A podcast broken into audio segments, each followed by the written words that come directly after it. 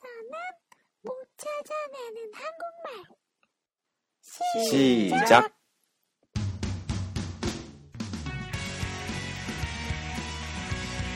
여러분 안녕하십니까? 키타로입니다. 이 프로그램은 한국의 속어나 교과서에 없는 표현,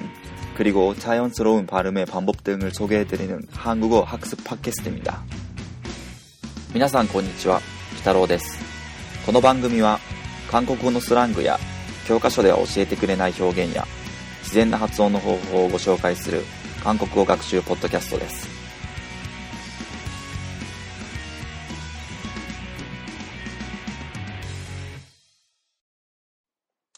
えー第1回目の今日は、えー、チョギヨ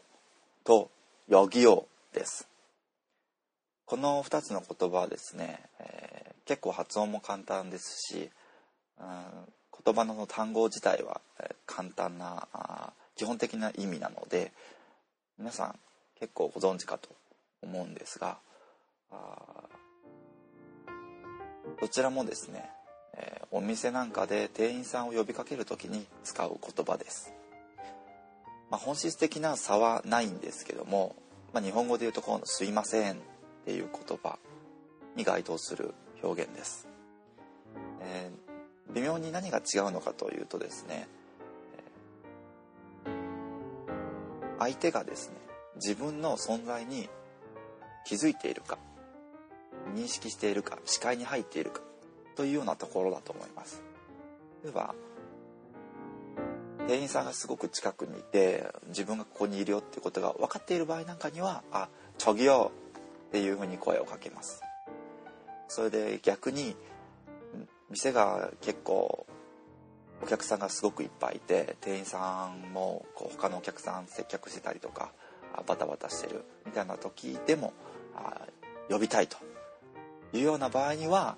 ちょっと大きめな声で「えー、よぎよ!」ちょっと長めに「よぎよ!」っていうふうに言いますこれはですねどういったことかというと「よぎ」っていう言葉はまああのここっていう意味なんですけどもあの相手に対して自分はここにいますよっていう存在をアピールするっていうようなニュアンスになるんですね。なんで、えー別に「ちょぎよ」って言ったところで別に間違っているわけじゃないんですけどもあ相手に気づいてほしいっていうような気持ちを込める場合は「よぎよ」っていうふうに言います。まあ、この場合ですねあの大体7割ぐらいの店員さんは「でー」って言って多分すぐあのこっちに来てくれると思うんですけども多分残りの3割ぐらいの店員さんは「でー」ボロ味がすたよとか言ってその離れた状態のままあの何にしますかとか言って聞いてくることがあるのでちょっと困ることがあるかもしれないです。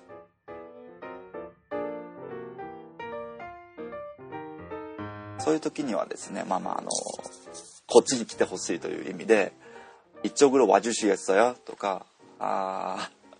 ーあ여기좀오세요」とかいうふうに言って来てもらうか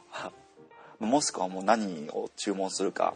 決まっている場合はそのまままあ注文すると大きな声で「그냥김밥주세요」とかまあそういうふうなことを言うと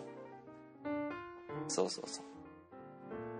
で韓国のですねあの大衆食堂に行ったらですね机の上にあのオーダーシートあの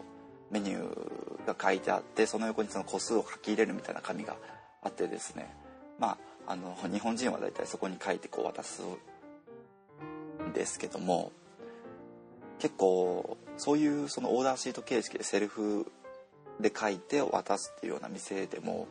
結構韓国の人はもうそのお決まりのもう自分が何が食べたいかっていうのを、ね、いちいちその紙に書くの面倒くさいから